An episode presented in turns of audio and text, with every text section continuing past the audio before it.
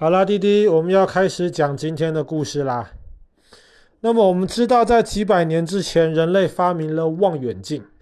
那么在发明望远镜之前，人类只能用眼睛来看、来观察天上的星星。但是我们人类眼睛的能力是有限的，所以在发明望远镜之后呢，很多人就发现，我们忽然可以把很远很远的东西可以看得更清楚了。那么更重要的是，有一些原来我们眼睛看不太到，因为太暗的一些星星，那么透过望远镜，我们也可以看得到了。所以在有望远镜之后呢，就越来越多人开始的透过望远镜来观察天上的星星。那么那个时候也有很多人，他们就开始彼此在聊天，在交换自己。观察这个星星的这些心得，但是天上的星星毕竟有这么多，然后又没有这种很清楚的这种坐标，再加上星星的位置很多是会移动的，所以在那个时候呢，就有一些人，他们就透过望远镜，然后他们把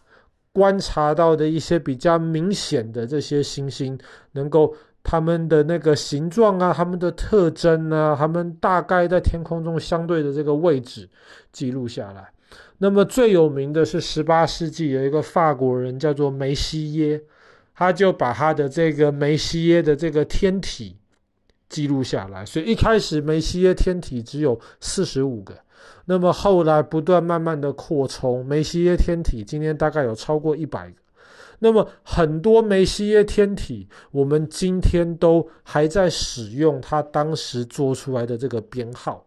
那么也是因为星星或是不同的天体，大家就可以透过同样的编号，那么来更清楚、更有效的交换彼此观察的这些资讯。所以这个是非常非常好的事情。那么当时呢，英国有一个天文学家。其实他原来是个音乐家，然后他原来是德国人，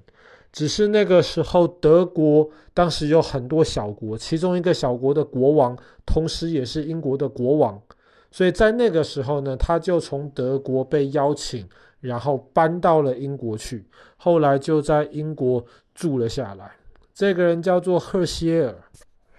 那么赫歇尔呢，他是一个手非常巧的一个人。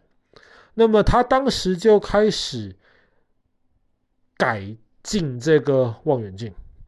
然后在最早的望远镜是那种折射式的这种望远镜，需要用到透镜。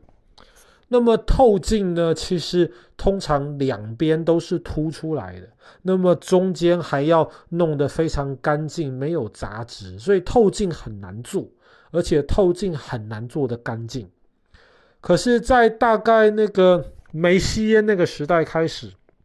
就发明了反射式的望远镜。那么一开始，大家相信是牛顿发明的。可是后来，反射式的望远镜它就不需要用到透镜，它就用到所谓的面镜，或是讲得更普遍一点，就是我们今天用的这个镜子。那么这个面镜呢，只需要有一面。磨光滑就好了，不需要像透镜这样子，整个都要做得很好。所以面镜相对好做，而且可以做得很大。那么赫歇尔这个英国人呢，他当时非常非常擅长做这些很大的这些新式的反射式的望远镜。他做的望远镜在当时非常受欢迎，甚至有一些被卖到了中国来，卖到这么远。两百多年前从英国卖到了中国，你就知道他当时做的这个望远镜非常好，这个品质没话讲。他还做了一个当时是全世界最大的望远镜，那么这个面镜的这个镜子大概有一点二公尺这么长，所以这么大的一个望远镜，在观察天上的这些东西的时候，他就可以看得更清楚。那么当时他在观察的那个时代。我们相信，太阳系里面只有五大行星，就是除了地球之外啦。就是金星、木星、水星、火星、土星，那么再加上地球，总共六个。那么一直以来，人类就是只看到那么多。可是，在赫歇尔这个时代，他透过了这个望远镜，那有一天他在观察这个双子星座的这附近的时候呢，他就发现双子星座那边有一个有一点绿绿的，看起来有一点奇怪的东西。那么一开始，赫歇尔就觉得这是一颗彗星，彗星就是移动很快。那么最快的这些彗星，可能咻一下就就从天空的一边飞到另一边，就看不见。他以为他观察到的是个彗星，可是过几天来看呢，他就发现。这个东西怎么还在啊？如果是彗星的话，移动得很快，这个东西移动得太慢了。可是它又不是天上的恒星，因为恒星在天上的相对位置基本上是不会动的。它又不是恒星，因为它有动，可是它又不是彗星，因为动得太慢。所以在那个时候，无意间，赫歇尔就发现了我们今天知道太阳系里面。第七颗行星就是我们今天叫的天王星。那么天王星呢，是很长很长一段时间以来发现的第一颗新的行星。那爸爸讲了，在之前只有金木水火土，再再加上地球，所以第一颗新的发现的行星是天王星。所以在那个时候，因为赫歇尔发现到了，他又记录下来了。一下子之间，他就变成了天文界的名人。那么，其实，在他之前，也有其他人发现过天王星，只是他们当时没有意识到这是一颗行星。可是，赫歇尔意识到了，而且天王星是第一颗人类用望远镜发现的行星。所以，其实发现天王星的这个意义非常重大。可是呢，发现天王星的意义还不停留在这里。当赫歇尔发现天王星之后呢，过了大概四十年的时间，就有很多人不断的透过赫歇尔的发现，在研究天王星，然后研究它的轨道。那爸爸之前讲过啊，其实星星的轨道基本上都是椭圆形的。可是他们研究天王星的轨道，就发现天王星的轨道不对。很奇怪，那么到底是哪里错了呢？是有星星的轨道不是椭圆形的吗？还是在那个时代，因为之前牛顿我们讲过了，他提出的万有引力这个概念，所以有些科学家就想到，有可能。不是这个星星轨道是不是椭圆形的这个问题，有可能在天王星附近还有一颗大的星星，因为它的这个万有引力影响了天王星的轨道，所以让天王星的轨道走起来就不是这种标准的椭圆形。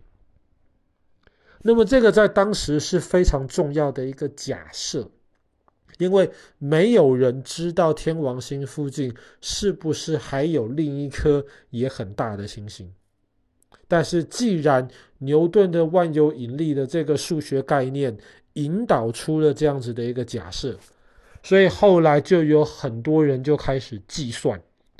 然后根据万有引力的结果计算出来，他们就往那个方向用望远镜去找，哎，结果还真的找到了。那么找到的就是太阳系里面的第八颗行星，就是我们今天知道的海王星。所以海王星的发现也非常非常重要，因为它证明至少在太阳系里面，牛顿这个万有引力的概念是对的，而且你可以透过这个万有引力的这个概念呢。用数学的方法去寻找到新的之前不知道的这个星星，所以在当时的这个科学界其实是非常非常兴奋的，因为哇，原来研究出的关于这个天上的星星的这个理论还是真的可以拿来使用的，大家真的就可以拿来解释到这些天上星星的这个问题。那弟弟不知道你还记不记得，我们去年十十月出去玩，到那个巴斯这个地方去玩。那么我们当时其实就有在巴斯的这个市中心附近找一个小房子，可是没有找到。那弟弟当时可能没有意识到爸爸在找什么。其实爸爸在找的就是赫歇尔当时发现天王星的那个小房子。那么其实那个小房子现在变成了这个赫歇尔的这个天文博物馆，其实里面就存留了很多他当时发现天王星的这些记录。那很可惜啊，我们那个时候爸爸有点忘记是因为没有开还是怎么样，我们总之没有找到那个地方。那希望弟弟。长大一点的时候有机会，那么如果你对这个对这东西感兴趣的话，我们有一天可以再回那边去看一下。好啦，那么我们今天的故事就讲到这边，十八世纪关于这个天王星以及海王星的发现。